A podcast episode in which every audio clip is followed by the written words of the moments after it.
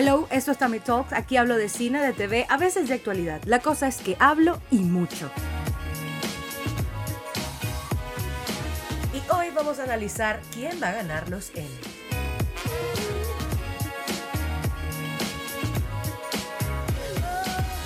Para ayudarme a analizar todo lo que va a suceder en los Emmy este 22 de septiembre, me traje me traje a mi hermana Mariana que me va a acompañar porque nosotros hemos visto la mayoría de las series que están nominadas y bueno yo dije vamos a traerla porque normalmente siempre es un punto de vista distinto al mío. Hola Mariana. Hola. Eh, bueno, básicamente vamos a hacer como primero una introducción a qué serán los Emmy. Los Emmy son esto como los Oscars de la televisión, son los premios más importantes de la televisión.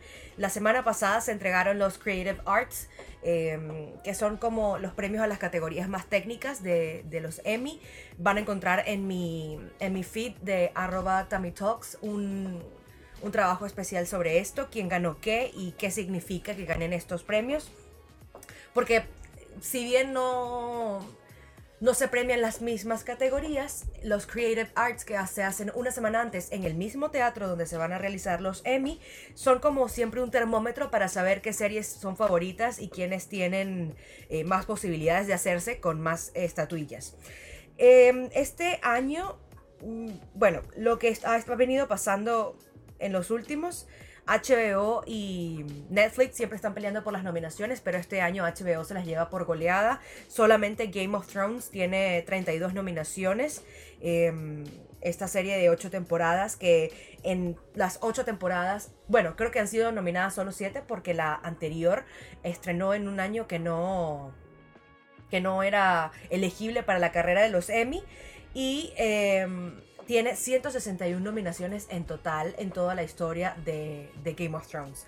Em, por supuesto que con 32 candidaturas es la serie dramática con mayor chance de llevarse eh, estatuillas y hacerse con, con los Emmy. Detrás de Game of Thrones está Marvelous Mrs. Maisel, esta serie fantástica de comedia de Amazon Prime Video, con 20 nominaciones y justo detrás de ella con 19 la miniserie de HBO Chernobyl. Es decir, HBO está entre los tres primeros puestos de, material con más nominaciones. Tenemos a 32 nominaciones de Game of Thrones y 19 de Chernobyl. Ya por ahí eh, eh, la tienen ganada.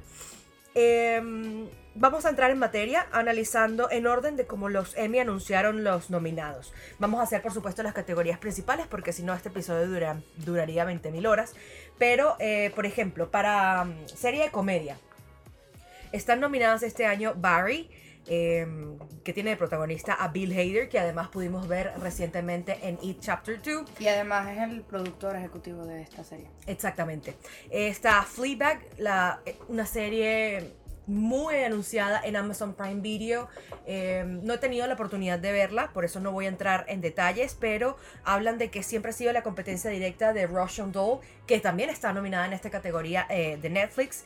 Está Shit's Creek, em, una producción de Pop TV.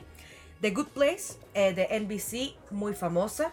Em, de Marvelous Mrs. Maisel, que aquí nos vamos a extender un poco. Y está Beep, que está protagonizada por Julia Louis Dreyfus, que es además también la productora ejecutiva de este show.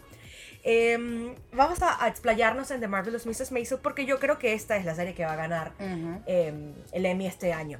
No solamente porque Beep ha tenido como una un problema en la producción porque Julia Louis Dreyfus estuvo enferma eh, de cáncer. Y bueno, porque además las otras comedias tienen... Barry yo creo que también es una fuerte competidora, pero creo que a Marvelous Mrs. Maisel no le va a ganar. Es una producción mucho más ambiciosa, mucho más amplia y que no solamente se centra en la comedia. La comedia es como mm, la forma que moldea todo la, eh, el plot pero no es lo único que sucede en esta serie. En realidad para mí el eje principal de esta serie es la lucha de ella, eh, la protagonista, para entrar al mundo de la comedia, pero eh, pienso que el tema focal de esta serie es un poco la lucha que también se ve reflejada hoy en día de las mujeres en el ámbito laboral y bueno, en el caso de esto, en un ámbito tan complicado como es la comedia para las mujeres que siempre ha estado encabezada por hombres. Exacto. Además que esta serie sucede en el contexto de los 60, 70, que es una época especialmente complicada para las mujeres porque era como, bueno, te damos libertad para ciertas cosas, pero para estas definitivamente no porque tú eres una mujer y no lo vas a poder hacer. Ese tipo de cosas. Además ella atraviesa un divorcio en la serie. Y es también eso de cómo atravesar el divorcio y cómo sobrellevar las cosas cuando... Y también eh, creo que es una, una crítica también a la crianza de los padres en aquel entonces, donde tampoco eh, le daban un, rol importante a los hijos, sino simplemente eh, estaban bajo su sombra durante toda su vida, incluida su vida adulta y ya familiar, luego de casados y todo. Creo que entonces los ejes principales aquí son eh, esa lucha femenina por buscar un hueco en el mundo, más allá de ser esposa de alguien o hija de alguien, y también los problemas familiares que puede atravesar cualquier persona, como en el caso que se evidencia acá, que es un divorcio, eh, como es la relación con sus padres, con su madre, y eso creo que es lo principal que tratamos aquí en esta serie. Nosotros creemos que esta es la ganadora de este año. Totalmente. Porque es, está tan bien hecha.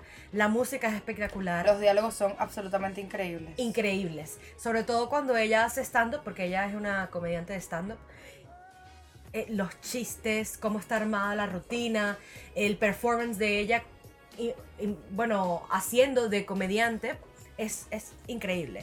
Em, después de esta categoría de quién va a ganar la mejor serie de comedia, tenemos a el actor principal de una serie de comedia. Está Bill Hader, yo creo que el gran favorito para llevarse el premio este año. Por supuesto, hay otras eh, eh, figuras, como por ejemplo la de Anthony Anderson, que está en Blackish, también una serie bastante conocida de comedia. Eh, y por supuesto también Michael Douglas, que ya se hizo con un premio por el, de Komin- por el método Kominsky, pero yo creo que este año mm, Bill Hader es el gran favorito para llevarse la estatuilla de mejor actor de comedia. En mejor actriz de comedia está Christina Applegate, que a pesar de que la serie en la que ella en la que ella protagoniza, Dead to Me, no está nominada en las mejores comedias, es una serie bastante bien bien jugada, está bien hecha, es entretenida, tiene muy buenos momentos de comedia, tiene comedia negra, bastante negra, y ella hace un papel muy bueno en, Dead to Me, que la vimos, está en Netflix. Eh, creo que es una recomendación para que todo el mundo vaya a verla. Está la protagonista de, Fleabag, Phoebe Waller-Bridge, Na- Natasha Lyon de Rush, Russian Doll, Catherine O'Hara de Schitt's Creek, eh, Julia Louis-Dreyfus, la eterna protagonista de Beep, y Rachel Brosnahan, que es que interpreta a Mitch en Mitch Mason en The Mar- Marvelous Mrs. Mason. Ella es fantástica. Creo que tenía muchísimo tiempo sin ver una actriz mujer tan limpia y tan impactante en comedia. Porque normalmente siempre es como un personaje caricaturesco. O es simplemente un cliché eh, que es el reflejo de todas las mujeres que siempre han categorado. ¿Categorado? ¿Qué palabra es esa? Categorizado. Categorizado como a las mujeres como malas en la comedia y simplemente hacen un cliché ahí un poco triste. Pero ella es súper, súper fresca, lo hace ver increíblemente fácil y es como si las ideas le lloviesen en un segundo. Exacto. Ella da la impresión de que realmente Es eso, eso es de ella y eso está sucediendo en ese momento y es una improvisación. Eh, creo que ella es la gran ganadora de los Emmy. Ya ganó eh, el año pasado. Creo que va a volver a ganar este año. Em, vamos a ir a las categorías principales porque evidentemente hay, bueno, hay un el supporting actor en la serie de comedia. Mucha gente nominada de Barry. Em, creo que tres o cuatro nominados son de Barry. Está Henry Winkler, eh, Anthony Carrigan, Stephen Root, todos ellos por Barry, Tony Hale por Beep, Tony Shalhoub por Marvelous Mrs. Maisel, él interpreta a Abe Weisman, que es el papá de, de Mitch, y está Alan Arkin por el método Kominsky, que es la serie protagonizada por Michael Douglas. Eh, esta categoría está un poco más peleada porque no veo un claro ganador. El año pasado ganó Tony Shalhoub, el padre de, el que hace de padre de, de Mitch en Marvelous Mrs. Mason, porque él tiene una actuación como muy comedida. Es como un personaje que está lleno de ira y de odio, pero eh, normalmente en el exterior es como un hombre que no quiere expresar sus sentimientos, básicamente es eso. Y es un tipo que se debate entre ser un hombre muy macho y muy de aquella época contra ser el padre de una mujer comediante que está atravesando un divorcio, que tiene unos niños, que tiene que luchar con un problema marital también él con la relación con su esposa. Es un personaje bastante interesante, tiene como muchas capas, eh, está muy bien escrito y, creo que podría ser esta vez eh, el ganador también. En el personaje, en, en el actor desde secundario de comedia está Sarah Goldberg, también por Barry. Shine Clifford por Fleabag, Olivia Colman por Fleabag también. Olivia Colman que es tan versátil como actriz, ella es increíble. La última vez que la vi fue en The Favorite, la película de Yorgos Lantimos, protagonizada por um, Emma Stone. Eh, que estuvo nominada a los Oscars del año pasado, que sea un papel completamente distinto, así el papel de una reina eh, enloquecida, y en este está haciendo un papel de, de comedia, de comedia nata. Es bastante trágico también, pero hace un papel de comedia. Eh, ella es una actriz fantástica. Está Betty Gluppen por Glow, que es una serie que no ha tenido tantas nominaciones, Glow, a pesar del, del hype que había en Netflix por ella. Eh, por supuesto, hay que nombrar a las nominadas por Marvelous Mrs. Maisel. Está Marin Henkel por la esposa de la madre de Mitch en Marvelous Mrs. Maisel. Y está Alex Bornstein como el, papel de Susie Myerson, que es de los mejores papeles que yo he visto en la televisión. Totalmente. Ella complementa perfectamente la, la sintonía. Ellos tienen una sintonía, ella y Mitch en la serie, que es increíble, impecable se complementan, eh, es decir, cada actuación, cada diálogo de cada una de ellas aporta al de la otra. Mm. Tienen una compenetración increíble y me parece que hacen un dúo espectacular creo que mm, estas químicas así que suceden de repente, que yo creo que no, no necesariamente están planeadas, sucedieron así y le aportan al material, básicamente, porque no es algo que, que está dicho como, no, ellas combinan perfecto, vamos a ponerlas. No, creo que es algo que surgió a medida que se iba desarrollando la serie y se nota. No vamos a profundizar más en la categoría de comedia, vamos a ir directo a las series de drama. Este año hay una competencia bastante reñida porque en la categoría de drama están nominadas Better Call Saul, eh, producida por Vince Gilligan, el mismo productor de Breaking Bad. Esta está llamada a ser la precuela de Breaking Bad, algo que sucede antes de, lo que sucede en Breaking Bad. Está The Bodyguard, una gran apuesta de Netflix. Eh, también está Game of Thrones, por supuesto, la gran favorita, con 32 nominaciones. Killing Eve, una de las series. Yo creo que este es el gallo tapado de, todos los premios, porque es una serie que no hizo tanto ruido, al menos no, no que nosotros sepamos, pero es una obra maestra. Es una serie de drama con muchos momentos de comedia, con mucho absurdo, muy bien llevado, porque el absurdo suele salirse de las manos, como ya hablé en It. Em, está también Ozark, una serie de Netflix bastante buena, con una trama eh, muy bien escrita. Pose, una, una serie fantástica de effects producida por Ryan Murphy, el productor de Glee, el productor de mm, American Crime Story, el productor de y el productor y el creador de The Politician que estrena la próxima semana en Netflix. Es decir, esta serie, además por supuesto de tener mucho el sello de Murphy, porque tiene muchos momentos musicales, tiene actuaciones increíbles y tiene mucha crítica social, es una serie que te puede atrapar completamente porque sus personajes son son muy humanos y son muy creíbles. Y cuando uno ve eso en la televisión, uno puede sentirse identificado con lo que está viviendo esa persona. Creo que Pose es una también, si no estuviese Game of Thrones, sería una fuerte candidata. Está Succession de HBO, una serie que nosotros empezamos a ver, pero no nos pegamos. No, creo que vimos un par de capítulos, creo que tres capítulos. No, creo que vimos casi toda la primera temporada. ¿Sí? Sí. Imagínense, fue tan incipiente en mi vida que ni siquiera recuerdo haberlo visto completo. Y por supuesto, la gran novela de Estados Unidos, This Is Us. Que si hay drama en la vida, hay drama en This Is Us, porque esto es la novela americana. Es, es como una soap opera. No es, no es igual. Hay adopción, hay aborto, hay de todo. Hay, hay mucha gente llorando en esta serie.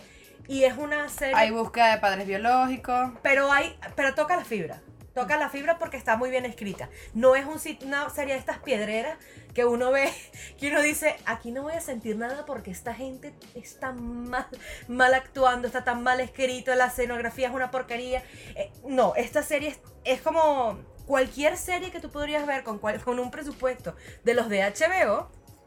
Em, pero bueno, esta está producida por NBC. Tiene unos actores increíbles y bueno, ya va para su, creo, cuarta, quinta temporada que empieza ahorita en septiembre, la próxima semana, en unos pocos días. Creo que la, la ganadora de esta categoría de, la- de drama va a ser ah, Game of Thrones. No quisiera. Pero no, en mi opinión, no por lo increíble que puede ser esta serie, que sí tiene momentos absolutamente perfectos, pero me parece que eh, va a ganar más por el ruido que ha generado. Es lamentable. Es lamentable y yo creo que no va a ganar por esta última temporada. No, va a ganar por el no. cúmulo de, de Sí. logros a- Realmente suma. no sé cómo sucedió en la producción de Game of Thrones, pero pareciera que las otras temporadas, o que en esta temporada hubiesen cambiado completamente a la gente encargada de, de la producción, de, de todo. Mantienen guiones, todo. más o menos la misma escenografía, pero es que destruyeron todo lo que habían hecho a lo largo de las otras temporadas. Lo que pasa es que estas últimas dos temporadas de Game of Thrones no estaban escritas en ningún libro. Entonces se tuvieron ellos que poner a improvisar y ahí se vino abajo todo porque obviamente por muy buen guionista que tú tengas, la idea original de aquel escritor que se puso trasnochado en una computadora, en una máquina de escribir hace 700 mil años, a escribir un diálogo al lado de los pelos, ya tú no eres esa persona. Entonces, si ya no tienes ese material, es muy difícil continuar escribiendo sobre ese material. Creo que. Creo que. Sí, va a ganar Game of Thrones. Me gustaría que ganara. ¿Quién te gustaría que ganara en esta categoría? A ver, eh, no lo sé. Porque a pesar que DC Sos me parece que tiene eh, buena escritura, eh, tiene buenas actuaciones, tiene un buen drama porque está llevado de la manera correcta, la última temporada no me atrapó tanto como, como las anteriores. Eh, yo creo que, que me gustaría que ganara Killing Eve. Yo creo exactamente lo mismo. Creo que Killing Eve tiene eh, contenido que hemos visto en series anteriores, porque sí, pero la manera como lo llevan y la actuación de, de digamos, la villana de esta, de esta Que serie, está nominada, por cierto, vamos a hablar de ella más adelante. eh, me parece que eso le dio un twist completamente diferente a la serie. Como lo, lo fría que ella es, lo cruel que puede llegar a ser Y lo cómica que es al mismo y tiempo. lo cómica que es al mismo tiempo. Y. Sandra Oh es fantástica. Ella es simplemente fantástica. A mí, creo que yo pienso lo mismo. Creo que yo apostaría porque ganara Killing Eve. Pero también tendría como que un especial cariño si ganara Pose. Porque es una producción que me fascina. Que está. eh, que acaba de terminar su segunda temporada. Y creo que va a continuar por una tercera. Eh, vamos ahora a el actor de drama. Actor de drama, también una categoría muy competida, aunque hay mucha gente que ya dice que hay claro ganador. Está nominado Bob Odenkirk por Jimmy McGill en Better Call Saul. Creo que es uno de los personajes que más me ha gustado en la televisión en los últimos años. Kit Harrington como Jon Snow en, Game of Thrones, creo que gran favorito también. Jason Bateman por Marty eh, Bird en Ozark. Creo que Jason Bateman es de esos actores que gustan tanto que no te importa que actúe igual en todas las cosas que hace. Y él tiene una mirada súper extraña, que es como penetrante y como inanimada al mismo tiempo. Él durante toda la serie de Ozark mantiene una como una misma línea de actuación, inclusive en los momentos más desesperados y más complicados de la serie, él siempre tiene sus ojos tranquilos. O sea, yo veo sus ojos y para mí están completamente tranquilos. También nominado en esta categoría está Billy Porter por Pray Tale en Pose. Dios santo, yo nunca lo había visto a él. Creo que es de los mejores actores que he visto en mi vida eh, de televisión. Él tiene que ir al cine en algún momento. Qué hombre tan talentoso. Y no solamente eso, tuve la oportunidad de ver en YouTube. Si quieren, búsquenlo. En, eh, creo que fue el año pasado, en los Emmys del año pasado, en los cortes comerciales, hizo una actuación de un número de un musical de Broadway tan increíble, a capela, improvisado, porque literalmente él estaba sentado en el público. Eh, wow, qué hombre tan talentoso. En la serie, eh, bueno, en la serie es es espectacular, pero cuando vi esta actuación en, en ese corte comercial fue increíble. Por supuesto está Milo Ventimiglia, el novio de América, por el papel de Jack Pearson en This Is Us, porque es el hombre perfecto, es literalmente El hombre perfecto. A pesar de tener una historia bastante dramática detrás, es el hombre perfecto. Y está Sterling K. Brown, K. Brown, que ya ha ganado eh, el Emmy por This Is Us, por ser su papel de Randall Pearson. Creo que es el, el personaje más sufrido de toda la serie. Eh, pero tiene una actuación excelsa en, en todas la- las temporadas. ¿Quién crees tú que va a ganar la categoría de mejor actor de drama? Jon Snow, pero por lo mismo. Game of Thrones caus- causó mucho revuelo, mucha bulla durante sus temporadas y creo que simplemente va a ganar por eso. ¿Quién te gustaría que ganara? A ver, creo que me gustaría que ganara. El de eh, Bob Odenkirk. Sí, de Better Call Saul. Yo creo que él. Yo también estoy ahí, pero también me encantaría que ganara Billy Porter. ¿Van a ganar ellos? Creo que no. Vamos a ver, mejor actriz de drama. Está Emilia Clarke por Daenerys No Targaryen. entiendo por qué ella está. Nadie en entiende por qué ella está ahí. Nominada. Porque esta última temporada fue especialmente criticada por su mala actuación. Es que su papel durante, durante toda la temporada, su papel era importante, pero su actuación no acompañaba el papel que ella representaba en las diferentes temporadas. Ella iba a ser la libertadora de los pueblos, iba a ser la reina, y eh, ok, era un papel importante, pero no está acompañado por la emoción que ella podría haberle colocado a ese papel. Dice que el papel estaba escrito para que ella fuera así de inanimada. Pero tú crees que no. A mí me parece que es una excusa. Puede ser completamente una excusa de la producción porque se dieron cuenta de que era realmente inanimada. Está Robin Wright pa- pasado debajo de la mesa porque la última temporada de House of Cards es un desastre. Hay que decirlo, hay que decirlo así, es un absoluto y completo desastre. La salida intempestiva de Kevin Spacey de la producción, todo lo que sea Kevin Spacey. Y, y- lo que hizo es terrible, es, es asqueroso, es reprochable y es sancionable. Pero su talento como actor le quitó tanto a la serie, el le quitó tanto al personaje de Robin Wright, que es... Da pena ver la última temporada de House of Cards. Cómo se vino abajo la majestuosidad que habían escrito y que habían construido con el paso de las temporadas. Y la realidad que también está impregnada en cada uno de sus episodios. Terminó siendo... la relevancia y el contenido tan Correcto. eh, bien estructurado para que fuera una, una serie eh, encabezada por el drama y la, un montón de acontecimientos que tiene, pero no perdía realidad con el momento político que se podría, eh, eh, que, o que, se, que sucedió en Estados Unidos eh, con la llegada de Trump y todo eso, me parece que, que hacen... eh, aunque esto, esta serie comenzó mucho antes, me parece que, que hay una realidad absurda eh, en esta última temporada cuando la colocan a ella ahí como una pantomima. Es rarísimo, de verdad que...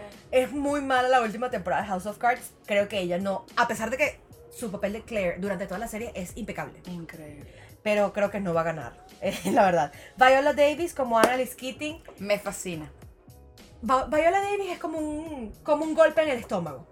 Porque tú sientes como cierta empatía hacia ella, pero los personajes que, ha- que interpreta los hace tan bien que sientes que podrías matarla.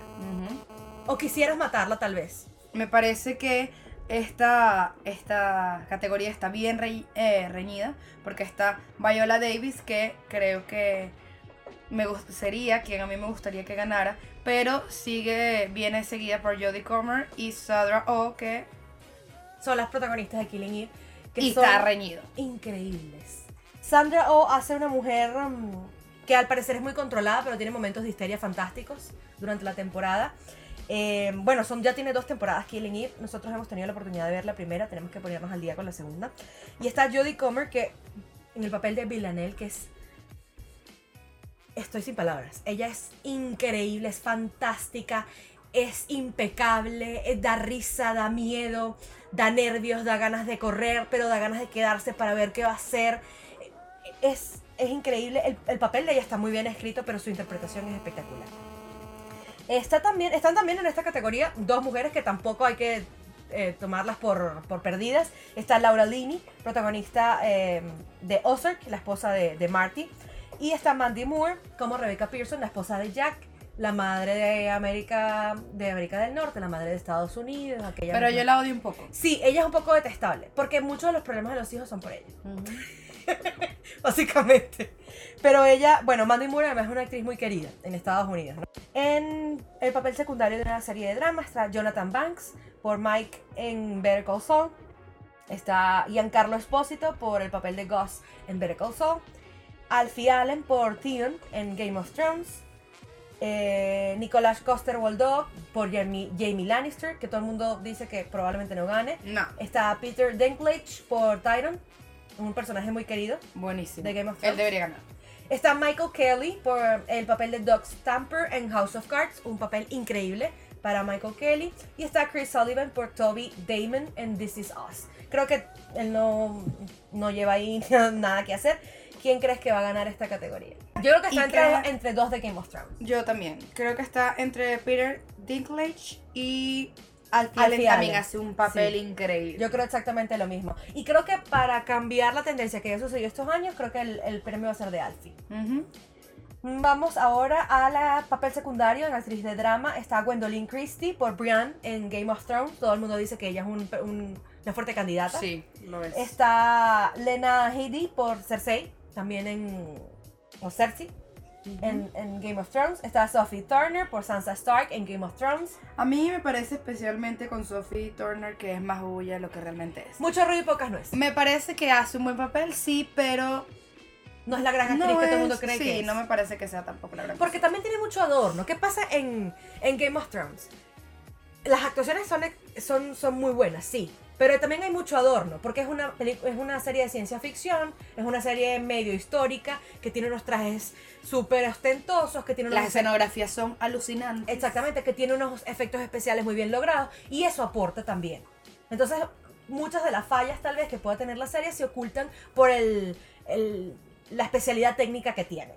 También están en esta categoría Macy Williams por Arya Stark, que me parece que lleva mucho chance de ganar. Porque ella tomó un papel aún más importante en la última temporada. Eh, también quedan aquí Fiona Shaw por el papel de Caroline Martens en Killing Eve. Y está Julia Garner por Ruth Langmore en Ozark.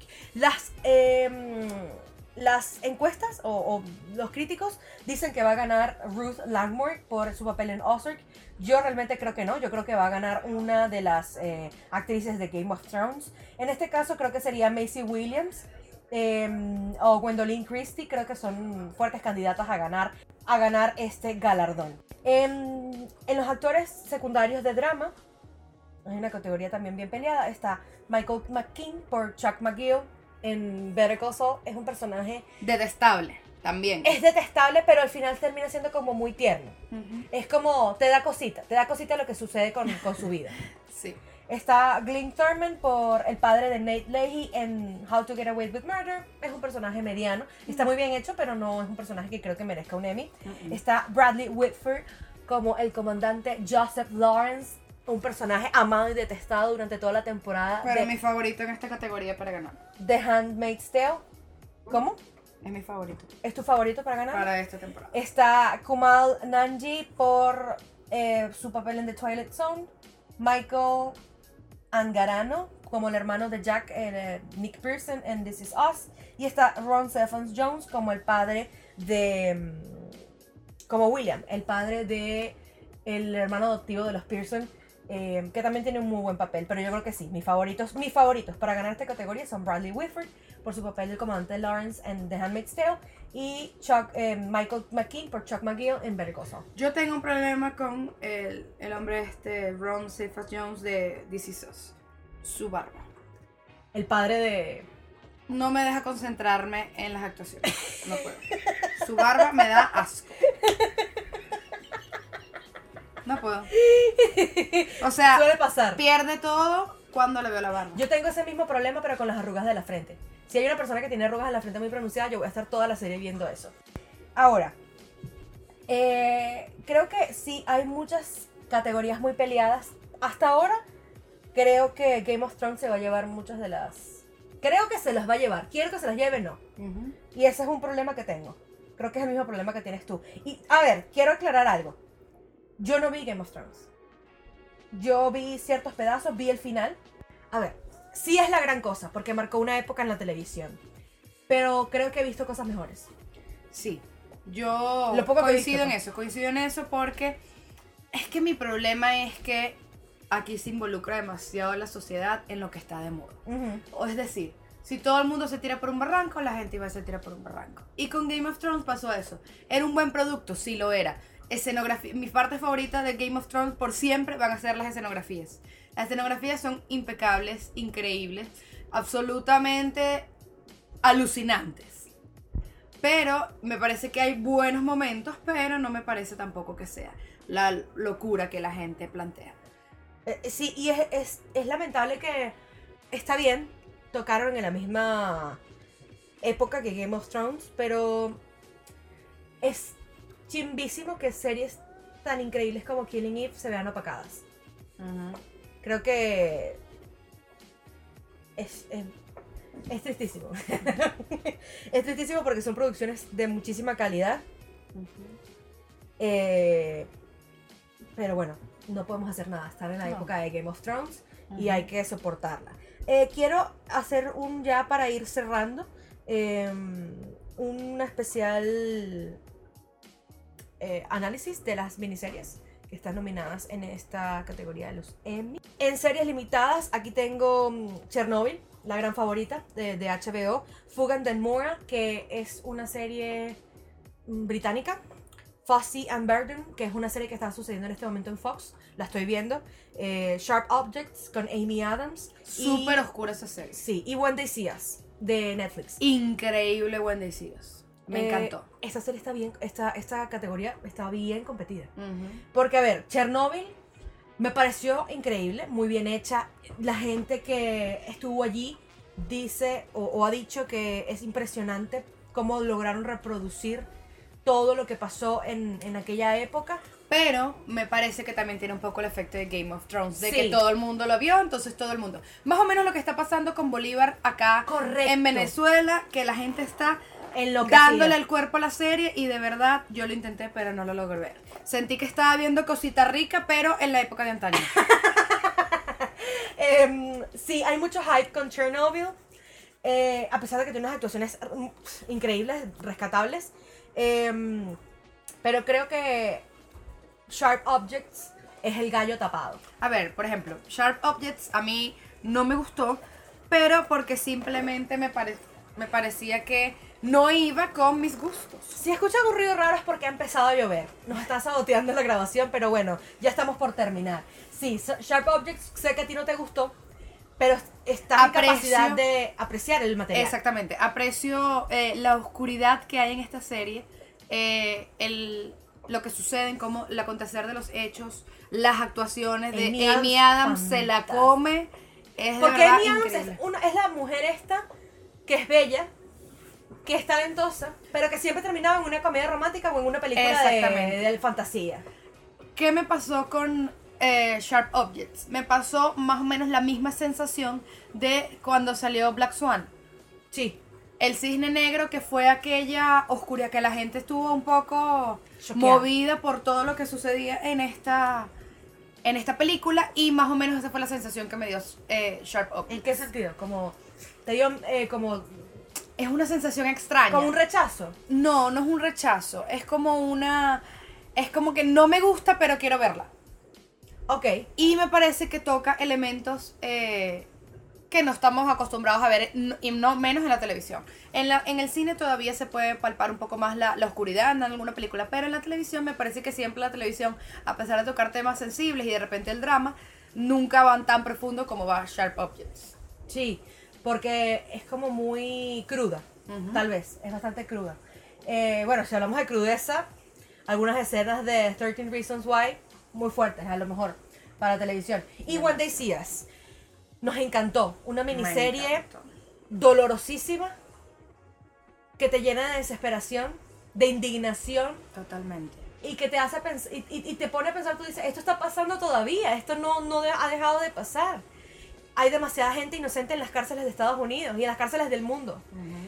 el empeño de la policía en simplemente tener una foto que colocar para decir este es el culpable eh, el, la persecución que había en contra de estos muchachos. La ignorancia. La ignorancia. La ignorancia de los padres, de, de los mismos niños, de los mismos muchachos. Esta serie hace que no quieras salir a tu casa.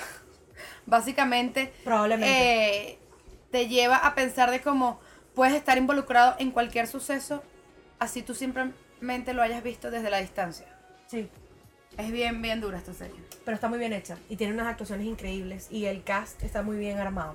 Eh, finalizando ya, em, creo que voy a cerrar con eh, mejor TV movie, porque es una categoría que a mí me parece importante, películas que salieron solo para TV. Está Ba- Bandersnatch, la película de... olvidé el nombre, de Black Mirror, interactiva, que lanzaron en Netflix, que nadie pudo ver porque tenías que tener un dispositivo específico. Em, está Brexit, protagonizada por Benedict Cumberbatch, que es probablemente el primero o segundo actor favorito de, para siempre en mi vida. Está Deadwood, King Lear y Mi Cena con Hervé, que tuve la oportunidad de ver. Cena con Hervé es una película bastante buena. Eh, está protagonizada por Peter eh, Dinklage, eh, o ¿cómo es que se llama en Game of Thrones? ¿Quién? Peter Dinklage. Ay, no recuerdo su eh, nombre. Tyron. No, Tyrone. Ah, el enano, sí. Sí. Evité decirlo, pero. Yo estaba distraída. Y pensé en el enano que tiene ese sobrenombre. Ah, no, él no tiene no se llama. Ah, sí. Claro. Yo la estoy confundida. Hay alguien en Game of Thrones que le llaman al enano que no es enano. Ok. Littlefinger le dicen. Ok, pero estamos hablando de. Sí, pero yo me confundí. Bueno, él, él interpreta al enano más famoso en esta película, el enano más famoso de la historia, que es em, Hervé, eh, Hervé Belichet. Pero es que él es bien famoso. No, él es famosísimo. Yo creo que es el segundo enano más famoso de la historia de la, de la televisión y del cine. Y es un actorazo. Eh, A pesar de que sí es enano todo, además de todo eso, que por eso a lo mejor puede estar en ciertas producciones, es un actorazo. en, en esta película, en Mi cena con Hervé, lo puedes evidenciar. Y es una película que, por cierto, recomiendo. Es una película que probablemente puedan encontrar en HBO aún. Eh, creo que sí. Creo que mm, así vamos cerrando lo que serán los Emmy. Los Emmy se transmiten este 22 de septiembre. Yo voy a estar viendo toda la ceremonia. em, y hay un dato curioso. Eh, además del récord de Game of Thrones, de 32 nominaciones y 161 en toda la historia de, de la serie, esta edición de los Emmy ha reunido a la mayor cantidad de nominados por primera vez a uno de sus galardones desde el 2011. Es decir, este año hay más nominados que han sido solo nominados esta vez que en años anteriores desde el 2011. Y creo que es un dato para resaltar. Será entonces en los Emmy, serán este 22 de septiembre en el Teatro Microsoft de Los Ángeles, donde ya hace una semana se entregaron los Creative Arts. Pueden encontrar material de eso en mi feed, arroba Tammy Talks. Este ha sido nuestro análisis de los um, Emmy 2019. Creemos que Game of Thrones sí va a ganar la Gran- mayoría de las cosas a las que nominadas. nominaciones. Nos gustaría que ganara otra gente. Sí, Claro. bueno, ya el el yugo de Game of Thrones se está acabando, así que probablemente el año que viene tengamos más y más diversos ganadores en los Emmy. Hasta aquí Tammy Talks, voy a terminar rápido porque ustedes saben que hablo y mucho.